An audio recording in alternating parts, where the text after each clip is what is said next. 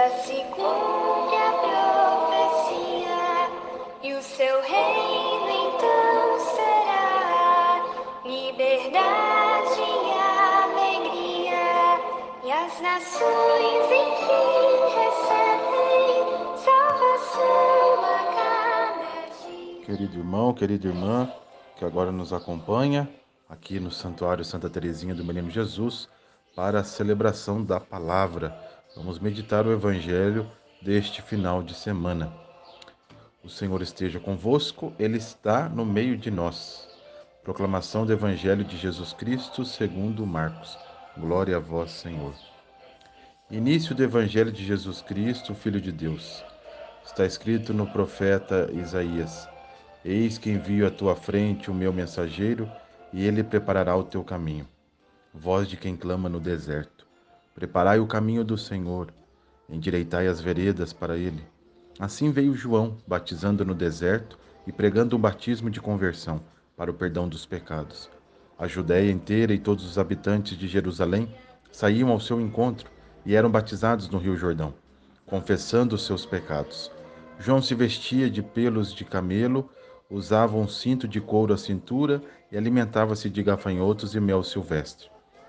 Ele proclamava: Depois de mim vem aquele que é mais forte do que eu, eu nem sou digno de, abaixando-me, desatar a correia de suas sandálias. Eu vos batizei com água, ele vos batizará com o Espírito Santo. Palavra da salvação. Glória a vós, Senhor. Querido irmão, querida irmã, estamos na segunda semana do Advento, sempre olhando para aquele que virá, Jesus. Diz João Batista para nós, né? Depois de mim vem aquele que é mais forte do que eu.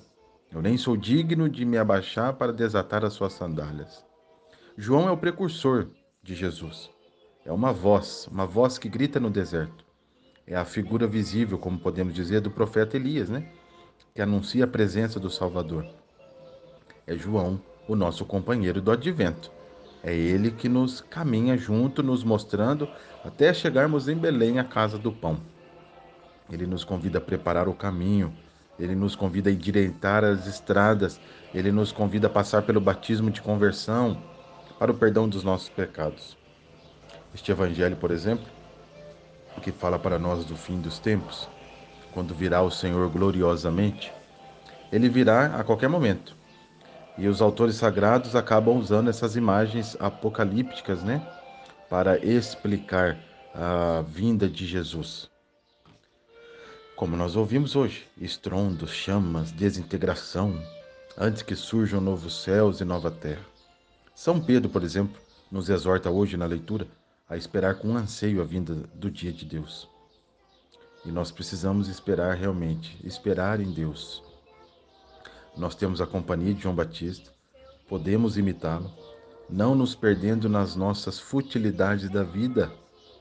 Às vezes perdemos muito tempo com coisa superficial, e nós não somos seres humanos do supérfluo, mas do essencial, Jesus Cristo. Vamos aproveitar este tempo do advento e pedir a graça de Deus, a intercessão de São João Batista, São Pedro, que hoje também nos fala na segunda leitura, para nos ajudar. João Batista é um homem sério, né? A sua seriedade não é tristeza. Houve muita alegria quando ele nasceu. E é de alegria a expectativa de quem olha para aquele que está vindo, Jesus, aquele que vem ao pastor vitorioso, que não usa a força de seus braços para vencer as batalhas. É o pastor glorioso que vem para salvar. Ele vem para carregar cada um de nós nos ombros. Ele apacenta o rebanho com carinho, segura suas ovelhas, ajuda a cada um. Então, irmãos e irmãs, precisamos pensar no exemplo que nós temos hoje no Evangelho. Como que é possível viver assim como João Batista num mundo que já é totalmente conturbado, cheio de contradições, antes mesmo que, que chegue o último dia, que chegue o fim dos tempos? Enchamos o nosso coração de esperança para este final de semana, o segundo domingo do tempo do advento, e que Deus nos dê a graça. Vamos suplicar a bênção de Deus. O Senhor esteja convosco, Ele está no meio de nós.